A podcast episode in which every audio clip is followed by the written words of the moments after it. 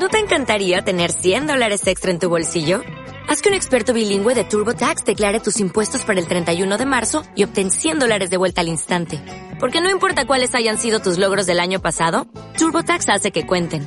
Obtén 100 dólares de vuelta y tus impuestos con 100% de precisión. Solo con Intuit TurboTax. Debes declarar para el 31 de marzo. Crédito solo aplicable al costo de la presentación federal con TurboTax Full Service. Oferta sujeta a cambios o cancelación en cualquier momento.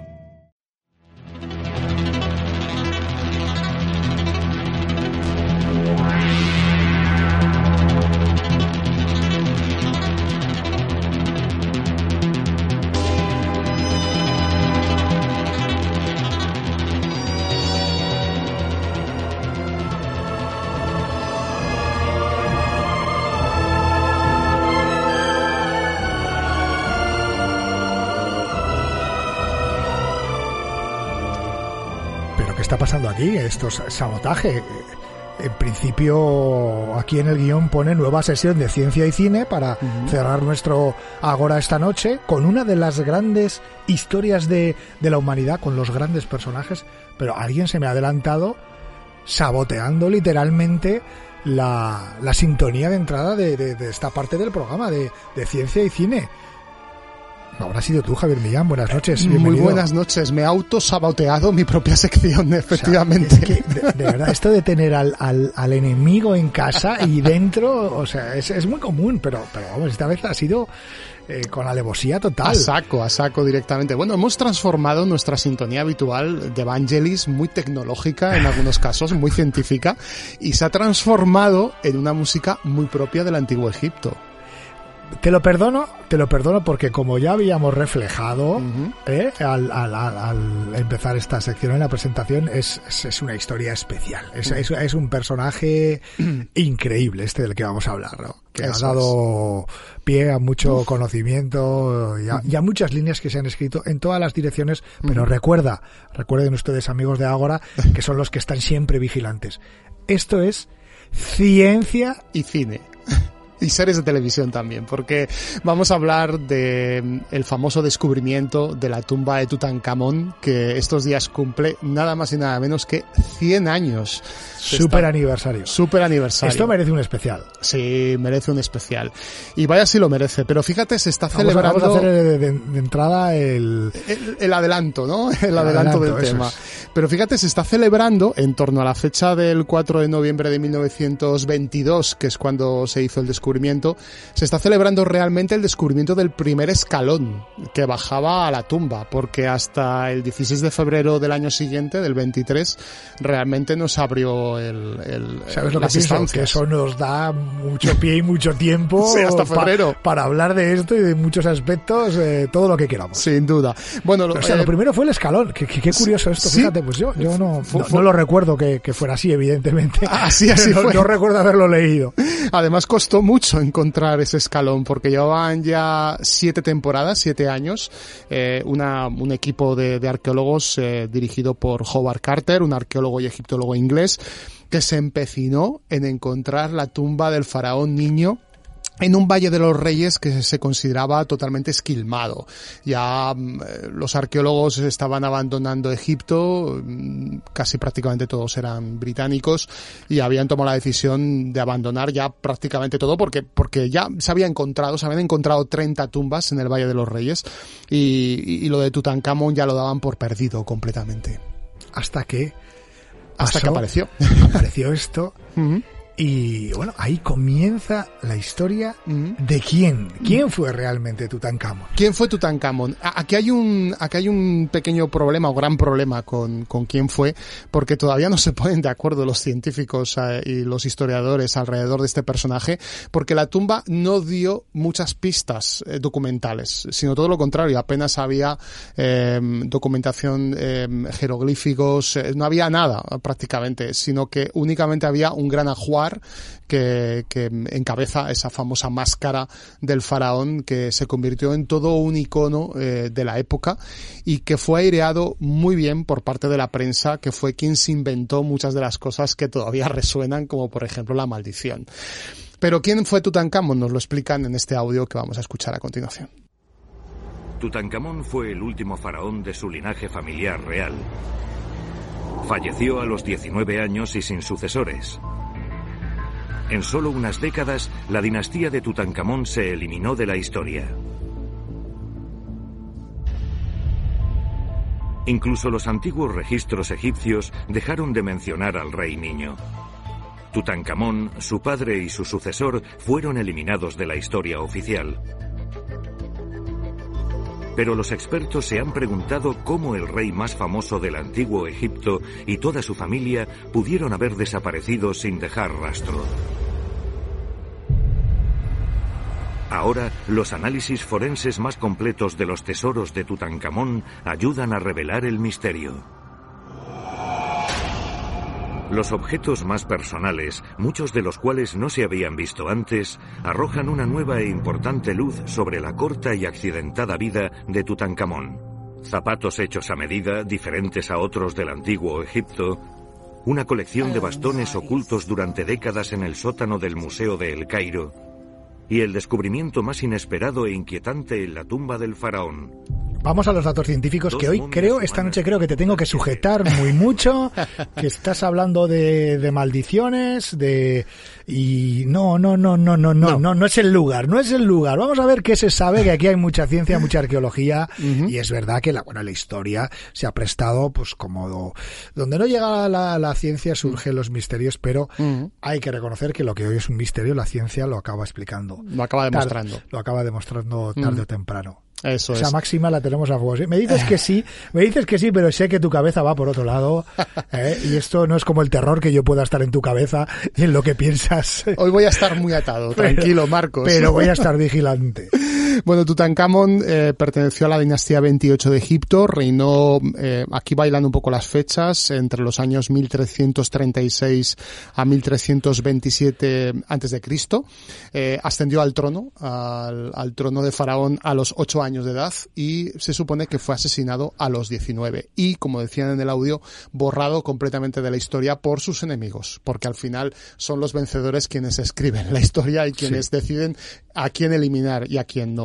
Tuvo un niño, dos, un niño rey, de los que se suele decir. Un niño rey, efectivamente. Tuvo descendencia, tuvo dos niños, pero nacieron, o sea, nacieron muertos y sus fetos también aparecieron momificados dentro de, dentro de la tumba. Eh, hablando de datos, 28 faraones fueron enterrados durante 420 años en el Valle de los Reyes y del orden de 50 equipos de arqueólogos fueron entrando eh, la fueron encontrando perdón la mayoría de los enterramientos que se sabía que existían en el valle a lo largo del siglo XIX y comienzos del siglo XX que fue la gran eclosión de, de la arqueología en este país.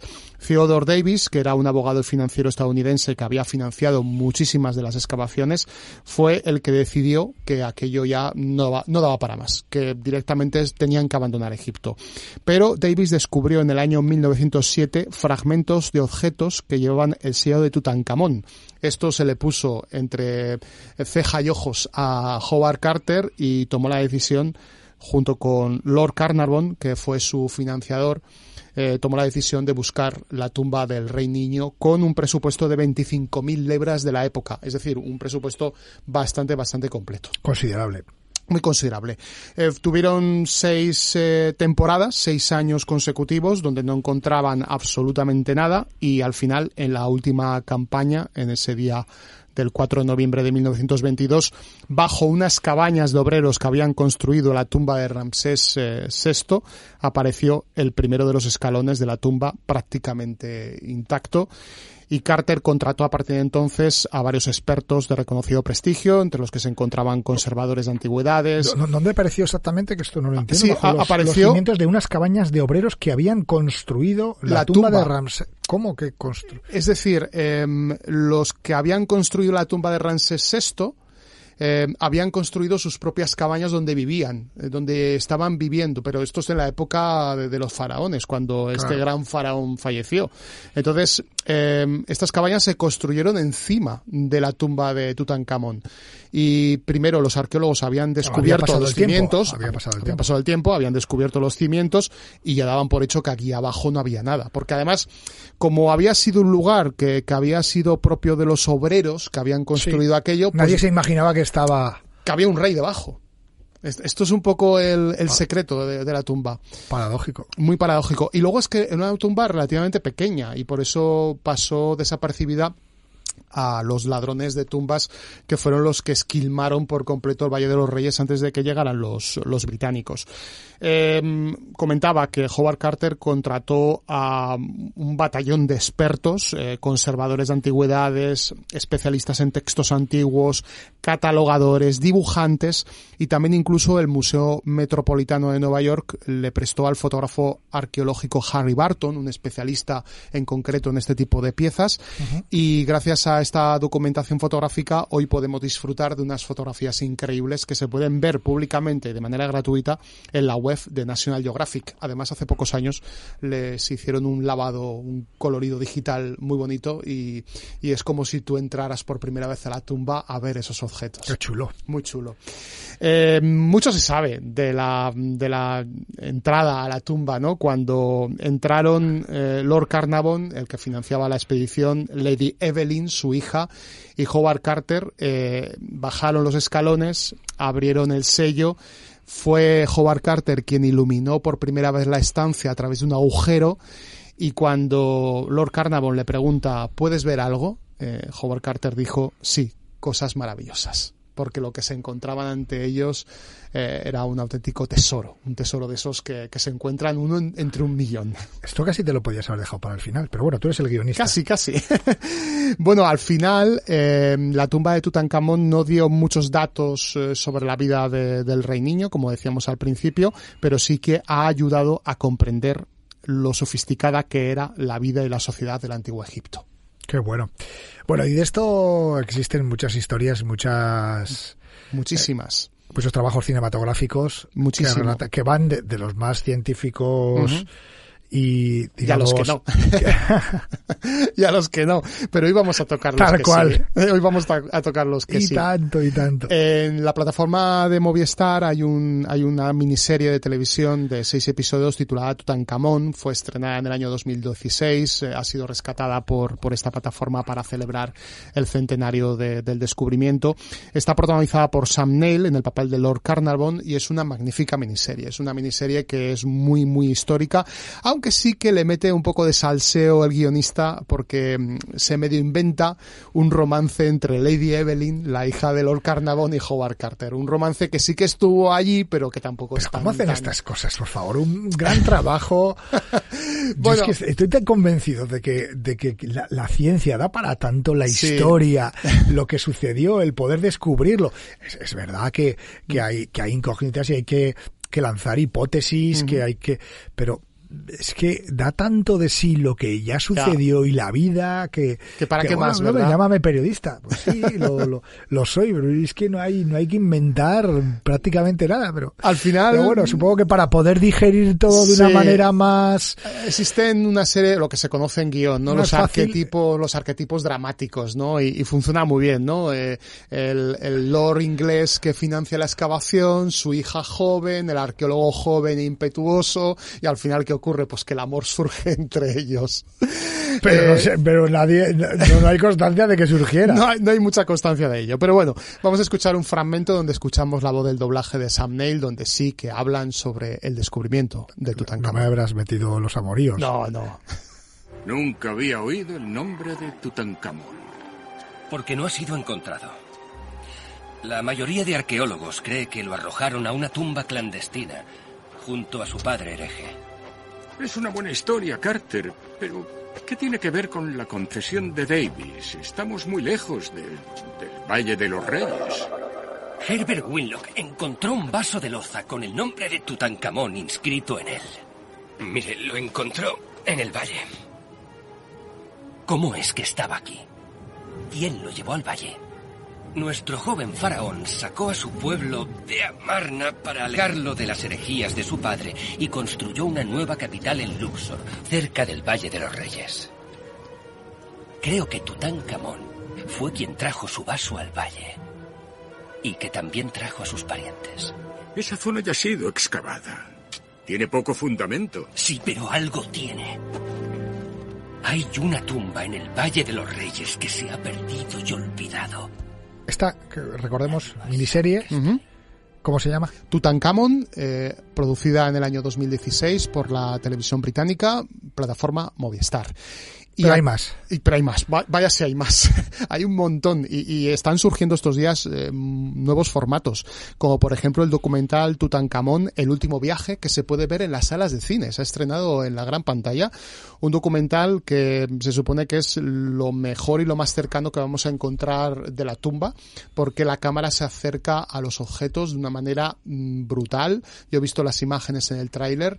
Imágenes en alta definición, eh, grabadas en 4K. Mejor que verlo en, en, un museo. Directamente lo vas a ver en gran, en gran, pantalla con la música apropiada, con grandes expertos, científicos, arqueólogos, hablando sobre cada uno de los objetos que han sido movidos para una gran exposición internacional que se va a celebrar en el Cairo estos próximos días. Y ya lo tenemos en nuestros cines. Lo tenemos en los cines y tenemos aquí el tráiler. Esta es la historia de un joven rey. Su reinado fue breve y apenas tuvo tiempo a dejar huella. Pero ni el paso del tiempo logró borrar su nombre. Tutankamón. ¿Quién no ha crecido queriendo saber más sobre la mayor exposición de todos los tiempos? Tras tres semanas de excavación, sacamos el sarcófago. Tutankamón muestra el poder de Egipto. Es una leyenda épica. Tutankamón es una sensación mágica. La maldición de Tutankamón. Tenía que aparecer. Es que es, la maldición siempre aparece. Pero repito, la maldición se la inventaron los periodistas de la década de los 20, los periodistas británicos. O sea que esta, esta, me estás devolviendo. Te estoy devolviendo la maldición. Efectivamente. Bueno, seamos, seamos, serios, que esto es muy serio y todo lo que estamos contando, desde luego, lo que no está comprobado científicamente, lo subrayamos. Lo vamos a subrayar, exacto. Y vamos a subrayar una serie de televisión que es muy popular a nivel internacional uh -huh. y que tiene una, una conexión muy chula con todo lo relacionado con Tutankamón. Es una serie que tiene esta intro que seguramente muchos de nuestros de oyentes... Aristócratas. Sí, de aristócratas que muchos van a identificar.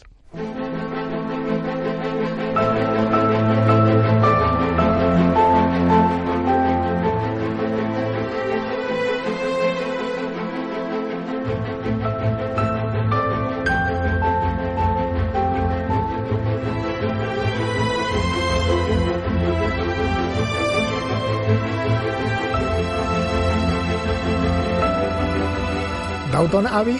Mm -hmm. Downton Abbey, creada por Julian Fellows, eh, una serie británica, muy británica, que sí. habla sobre los Crowley, que es una familia eh, de aristócratas que viven en la campiña inglesa y tienen pues sus amoríos, sus secretos, sus misterios. Bueno, es un, una, un, un, culebrón de lujo, de amor y lujo, como decía mi madre, directamente. Pero está muy, muy bien, bien, porque está ambientada entre la época de 1910-1920, cuenta la época de entreguerras, cuenta también la pandemia de la gripe española, tiene algún componente científico, habla también de, de, cuando se formó el Estado Libre de Irlanda, o sea que tiene eh, bastante de historia, pero bueno, todo lo que cuentan es ficción. La serie se rueda, o se ha rodado, aunque todavía están haciendo alguna que otra película para pantalla grande, se rueda en el castillo de Highclere, que se encuentra en el condado de Hampshire, en Inglaterra. Y es que este castillo perteneció nada más y nada menos que al quinto Lord Carnarvon, George Herbert, que fue el que financió la excavación de Howard Carter. Así que el castillo, todos aquellos que lo quieran visitar, que es una visita obligada para todos los fans de Downton Abbey, también pueden visitar un pequeño museo dedicado a Egipto que se encuentra en el sótano y que además tiene un, una visita educativa para toda la familia que pueden disfrutar también los niños si vas con, con peques a, al castillo Highclere. Bueno, pues apuntamos esa, esa visita y, y, vamos acabando. Vamos acabando, Javi. pero tiene que haber un misterio.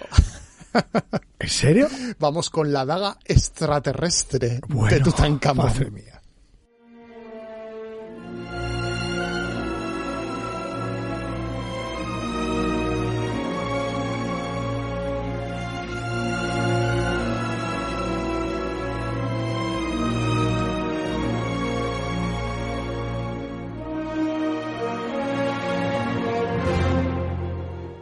Espero que al menos sea ciencia ficción porque si no me, me, hundes me hundes toda la trayectoria. No la no la mía sino la de este magnífico programa lleno de este científicos y científicas. Pero bueno siempre decimos que este es el momento de, de respiro. Unas veces eh, nos estiramos un poquito más y ahora mm. vamos a dejarte como el final y, y, bueno como hemos pasado Halloween y todas estas cosas no sé por darte algo de, de, cancha y de legitimidad en esto pero te va a sorprender pase. os va a sorprender también a los oyentes eh, vamos a hablar de la daga de Tutankamón, que apareció dentro de los objetos de la tumba. O sea, apareció y apareció. Apareció, y estaba dentro. de verdad. Catalogada. Esto, está catalogado. Catalogada y por, registrado. El propio, por el propio Howard Carter y su Vamos bien, sí. Vamos bien.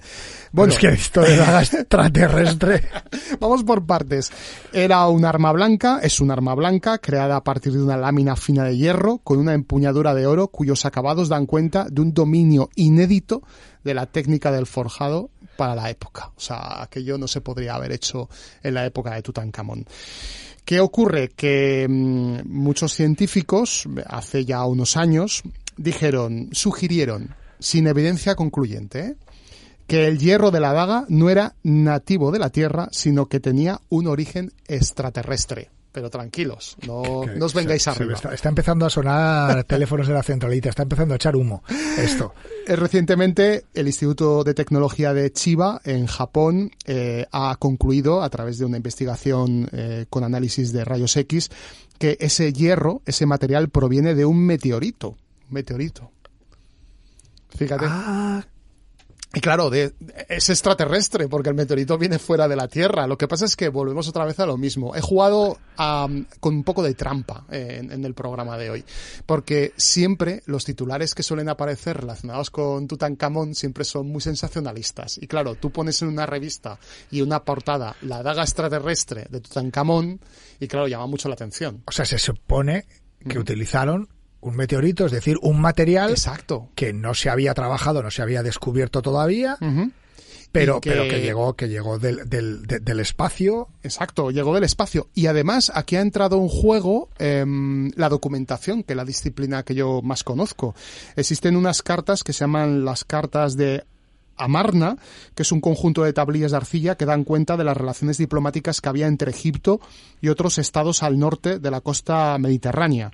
En una de las tablillas se detalla cómo un antiguo gobernante del reino de Mitanni, en la actual Siria, regaló una daga de hierro a Amenofis III.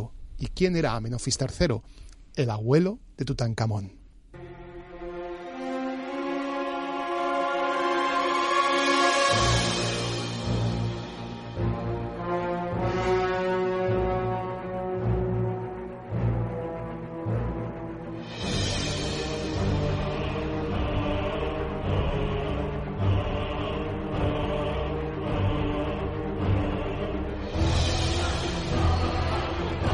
Bueno, bueno, bueno, bueno.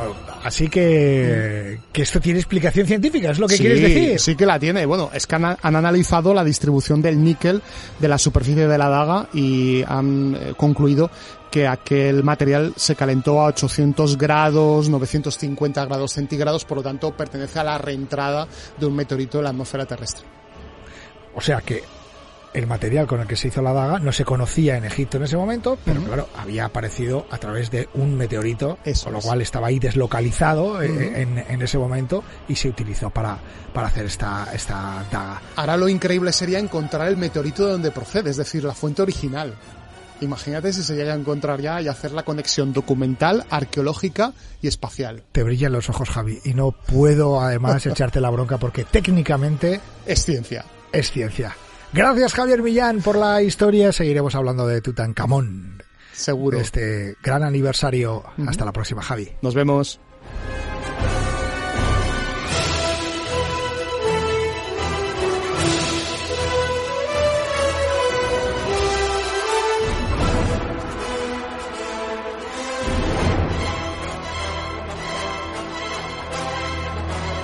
Gracias a todos ustedes y con este final podemos decir que pese y gracias a Ciencia y Cine, esto es ahora un programa de cabo a rabo basado en hechos científicos. Gracias por su atención como siempre. Hasta la próxima. Buenas noches.